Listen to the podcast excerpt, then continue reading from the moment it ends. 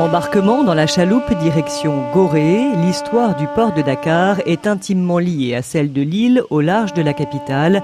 Seydou Touré, coordonnateur de la cellule communication stratégique du port autonome de Dakar. Parce que le développement commercial était installé au niveau de Gorée, notamment à partir de 1354. Mais après, on a compris qu'il fallait avoir un, pied sur la, les terres pleines. Et puis les messageries impériales ont compris. En janvier 1865 déjà, on a reçu le premier bateau avec 300 tonnes de charbon.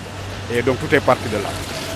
Située sur les routes maritimes de l'Atlantique central et méridional, la presqu'île du Cap-Vert s'impose comme une destination de transit inévitable. Le port, en plein cœur du centre historique de la capitale, s'est alors progressivement développé, notamment avec le chemin de fer Dakar-Niger, inauguré en 1924, et le commerce de l'arachide. Momar Gariba, directeur de la stratégie et de la transformation du port autonome de Dakar. 157 ans d'existence, 157 ans de mutation. Les premiers quais qui sont dans cette zone sud ont été construits dans les années 1863 et nous sommes montés en puissance début des années 80 pour le port de pêche, le terminal à conteneurs également y compris la zone des hydrocarbures. Elles ont été développées dans la dernière décennie des années 2000.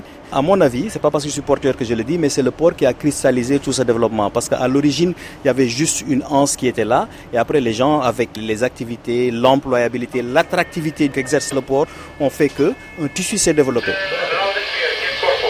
Le port ne s'arrête jamais et tourne 24 heures sur 24. Ces dernières années, la direction a mis l'accent sur les cadences de chargement et déchargement des navires.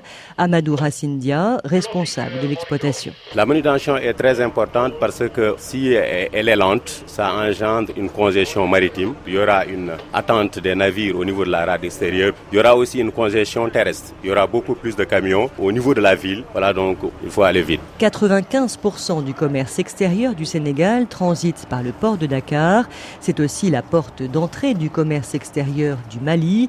Papa Ibrahim Asso, directeur commercial et expérience client du port. Avec euh, une part de marché d'environ 70%, toutes les importations maliennes pratiquement passent par le port de Dakar. Les accords entre le Sénégal et le Mali donnent droit au Mali à un quai où ils ont une priorité d'accostage avec des avantages tarifaires euh, extrêmement importants parce qu'au-delà de tout, les Maliens sont nos frères, d'autant n'ont pas de façade maritime. Mais 157 ans après sa création, le port de Dakar étouffe, d'où la création du futur port en eau profonde de Ndayan, à 70 km au sud de la capitale, qui sera adossé à une zone économique spéciale.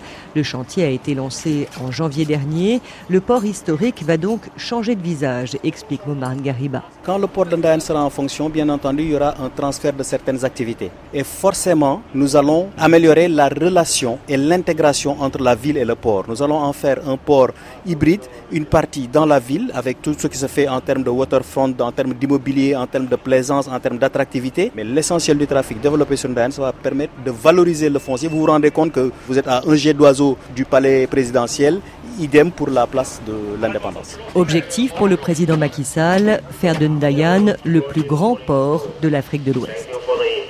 Charlotte Hydrac, Dakar, RFI.